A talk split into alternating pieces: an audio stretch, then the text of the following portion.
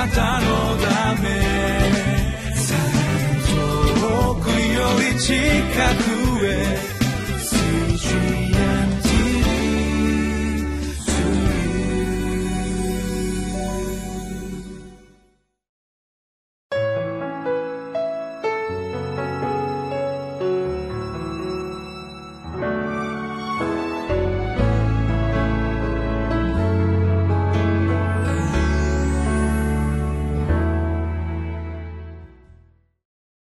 皆さんこんにちは。3月10日のリビングライフの時間です。聖書の御言葉はルカによる福音書14章15節から24節。タイトルは「御国の宴会に預かる用意ができていますか?」私たちの信仰生活の中で神様たくさんの恵みを与えてくださいます。私たちはそれを喜んで生きているでしょうか？もしかすると悩みとか苦しみの方が深くなって神様の恵みが見えない時もあるかもしれません。でも上を見上げると神様豊かな恵みを今日も私たちに注いでいてくださっています。聖書の言葉を通してその恵みを味わいましょう。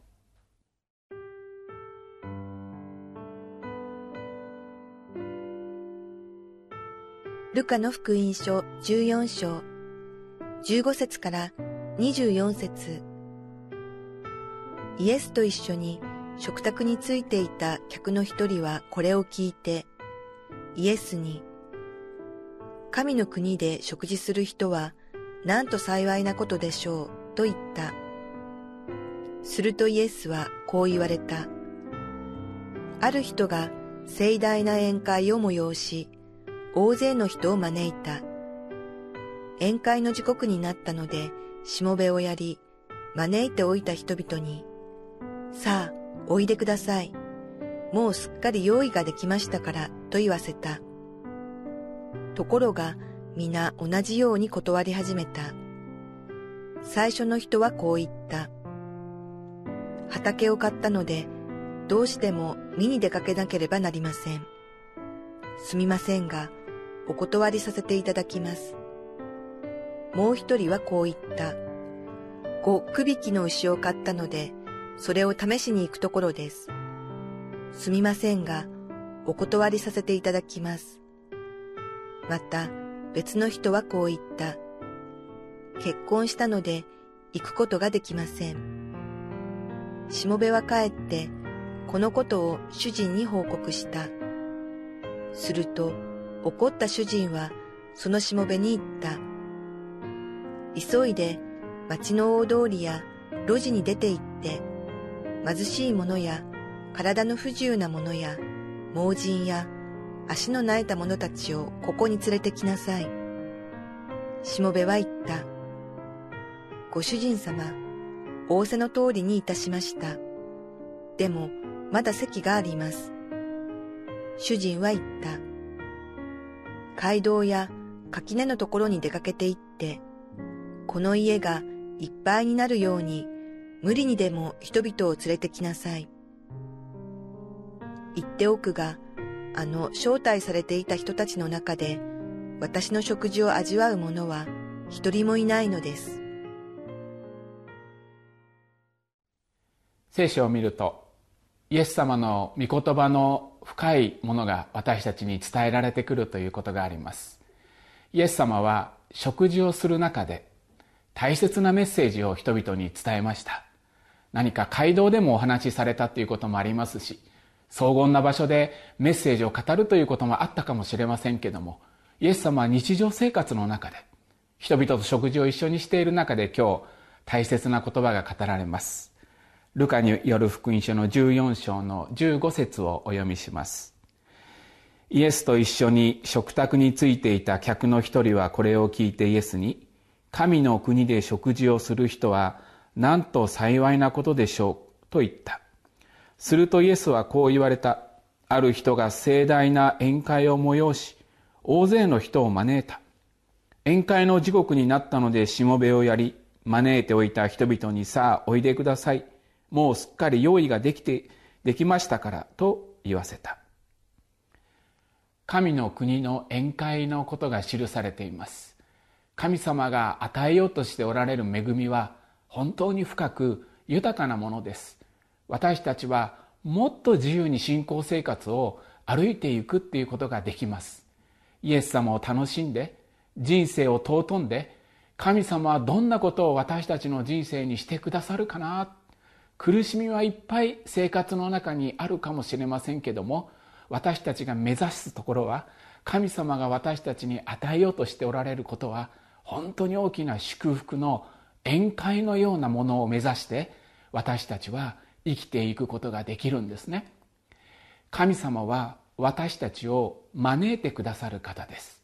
イエス様の福音によって私たちは招かれました。恵みがあるよ。救いがあるよ。悲しんでいても苦しんでいてももう人生生きる望みがないと思うようなことがあってもそれで人生は終わらないよ。あなたの罪は全部許されて私たちが行くべきところは絶望とか死ではなくて希望と喜びと救いの御国に向かって歩いていく道があるよってイエス様は私たちに招いてくださいました。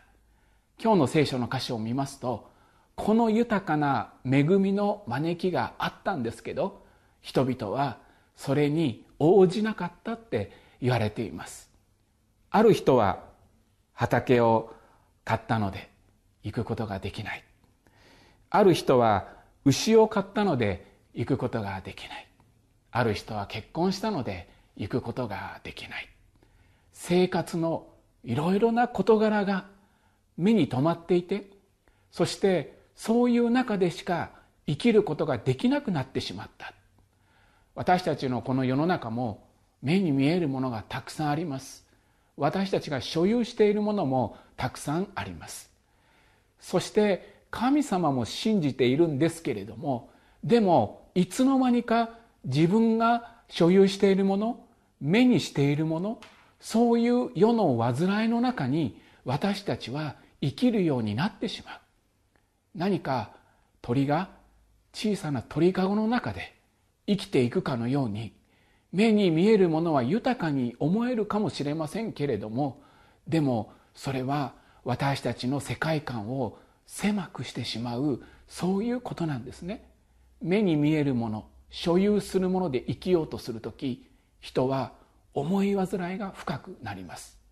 でも恵みで生きようとする時私たちはその思い煩いから解放されて神様が与えてくださる豊かなもので歩いていけるようになっていくんですね。私たちは今何を見ていますか？所有するもので悩んでいますか？目に見えるもので心傷ついていますか？もっと大きな恵みの世界に私たちは招かれているんです。神様はその恵みの世界を全ての人を招きたいと願っています。21節を読みします。しもべは帰ってこのことを主人に報告した。すると怒った主人はそのしもべに言った。急いで町の大通りや路地に出て行って貧しい者や体の不自由な者や盲人や足のなえた者たちをここに連れてきなさい。しもべは言ったご主人様仰せの通りいたしました。でもまだ席があります。イスラエルの人たちは神様の恵みを経験していながらもその信仰の喜びを本当の意味で心に留めるっていうことがありませんでした。だからこそこの招きの言葉は私たちにも届けられました。傷んでいたり苦しんでいたりいろいろな重荷を背負っていて生きにくさを抱えていた私たち一人一人を招いてくださる神様がおられます。私たちは自分の足りなさや自分の傷やそういうところだけを見つめていて生きていこうとすると神様の恵みの本質が見えなくなってしまいます。そのままでいいんです。傷んでいても神様が私を呼んでくださるならば御言葉で招いてくださるならばイエス様のところに進んでいくっていうことができるんです。私たち一人一人はみんなが神様の愛で招かれています。22節のところで「まだ席があります」ってあります。私たちの友のために家族のためにまだ恵みの席は残されています。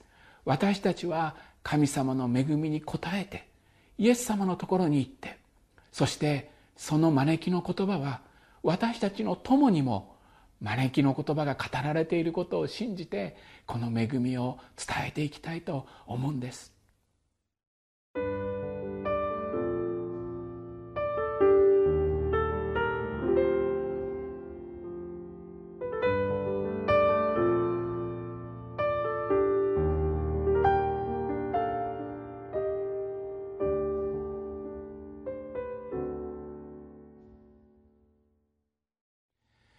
神の国が私たちの愛する人たちでいっぱいになったらそれはどんなに素晴らしいでしょうか。